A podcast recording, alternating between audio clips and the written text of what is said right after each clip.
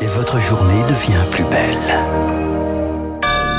Il est pile 6h30, vous écoutez Radio Classique. Bon réveil, voici votre premier journal. La matinale de Radio Classique avec François Geffrier. L'essentiel, Charles Bonner commence ce matin avec un bras de fer dans le secteur de l'énergie. Bras de fer entre les syndicats et les directions de Total Energy et Esso Exxon Mobil. Bras de fer également avec le gouvernement qui veut contourner la grève avec des réquisitions. Bonjour Augustin Lefebvre. Bonjour Charles, bonjour à tous. Hier soir, Emmanuel Macron estime qu'un retour à la normale, c'est pour la semaine qui arrive. Mais ce matin, le mouvement ne semble pas encore terminé. Oui, car cette nuit, les grévistes de Total Energy ont refusé de débloquer les livraisons de carburant. C'était le préalable formulé par la direction pour l'ouverture des négociations lors d'une première réunion. La CGT de Total qui peut compter depuis hier sur un nouvel allié, Force ouvrière, quatrième force du secteur. Et si le dialogue social entre les syndicats et la direction n'aboutit pas dans les prochaines heures, Emmanuel Macron a prévenu les salariés de Total Energy pourront être réquisitionnés. Ces réquisitions, elles ont commencé chez Esso ExxonMobil car un accord avait été trouvé entre les syndicats majoritaires et la direction. Deux salariés hier, deux salariés aujourd'hui vont devoir débloquer le dépôt de Notre-Dame de Gravenchon en Seine-Maritime.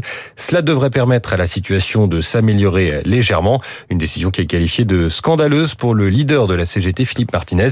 Il doit déposer aujourd'hui un recours en justice pour s'y opposer. Emmanuel Macron demande à la CGT de permettre au pays de fonctionner, mais c'est plutôt le contraire qui se produit car le mouvement s'étend désormais aux centrales nucléaires. Oui, aujourd'hui, c'est le site le plus puissant d'Europe de l'Ouest qui rejoint quatre autres centrales, celle de Gravelines dans le nord.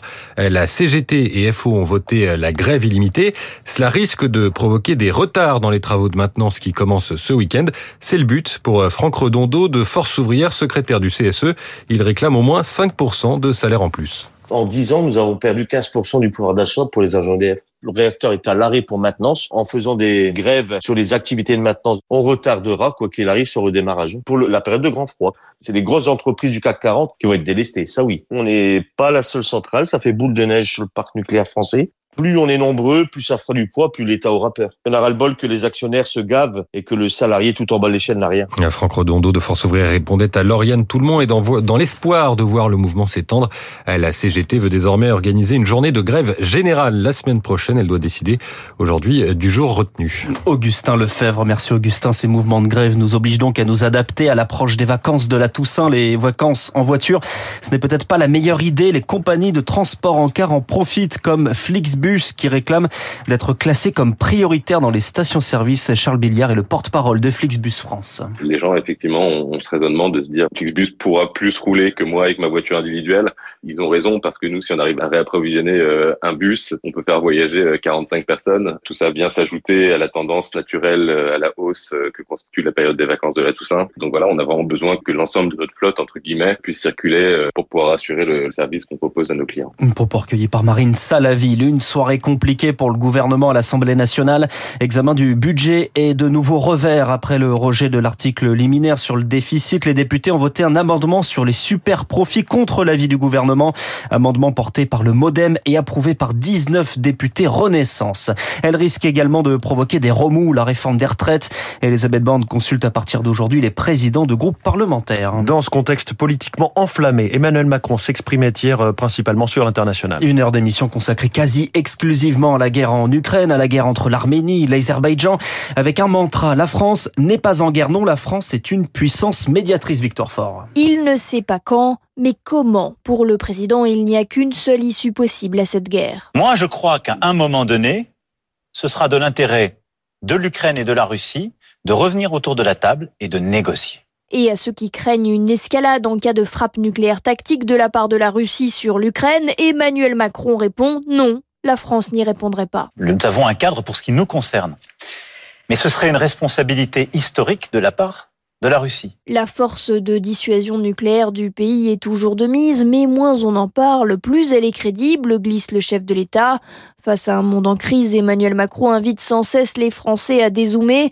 Le prix de l'électricité augmente, moins que nos voisins, réplique-t-il. L'économie voile rouge, moins que le reste de l'Europe.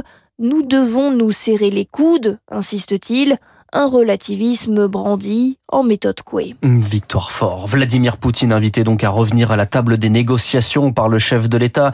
Pour le moment, il préfère discuter avec son homologue turc Recep Tayyip Erdogan. Une rencontre entre les deux présidents a lieu aujourd'hui à Astana au Kazakhstan. Vladimir Poutine dit s'attendre à une proposition de médiation. La France, de son côté, va livrer plus d'armes à l'Ukraine. Six canons César supplémentaires ainsi que des radars et des systèmes de défense antiaérien. Autre sujet abordé, celui de l'Iran, secoué par des manifestations après la mort d'une femme pour un voile mal ajusté. Emmanuel Macron fait part de son soutien à une contestation qui entame sa quatrième semaine alors que la répression du régime est féroce. Au moins 185 morts selon les ONG. Un mouvement porté par les femmes débuté dans la rue, puis dans les universités, dans les écoles et désormais dans les secteurs clés de l'économie, celui de l'énergie, notamment selon le chercheur David Rigolet-Rose. Historiquement, lorsqu'on pense au renversement du chat, c'était justement la mise en œuvre des grèves dans le secteur pétrochimique et des hydrocarbures qui avaient accéléré la chute du chat. Donc c'est évidemment une inquiétude réelle pour les autorités aujourd'hui qui voient une espèce d'agrégation des mécontentements, ce qui est précisément sa hantise. David Rigolet-Rose, jouant par Julie Drouin. Y aura-t-il un nouveau procès pour Omar Radad, ce jardinier condamné pour le meurtre de Guylaine Marshall en 91 La Cour de révision rend sa décision aujourd'hui. Le lien entre réchauffement climatique et perte de biodiversité, une nouvelle fois pointé par un rapport du Fonds mondial pour la nature. Près de 70% des populations sauvages ont disparu de la planète en 50 ans. Et puis du football, Marseille revient dans la course en Ligue des Champions. Le ciel se dégage après deux défaites. L'OM s'est imposé contre le Sporting Portugal à l'aller et au retour hier soir de 0. Marseille est deuxième de son groupe, c'est-à-dire synonyme de qualification pour les huitièmes de finale. Merci, c'était le journal de 6h30 de Charles Bonner. Il est 6h36 et 20 secondes. Bravo Charles. Quand reviendra le carburant Bientôt, c'est promis, mais ce n'est pas très précis dans un instant. Le journal de l'économie.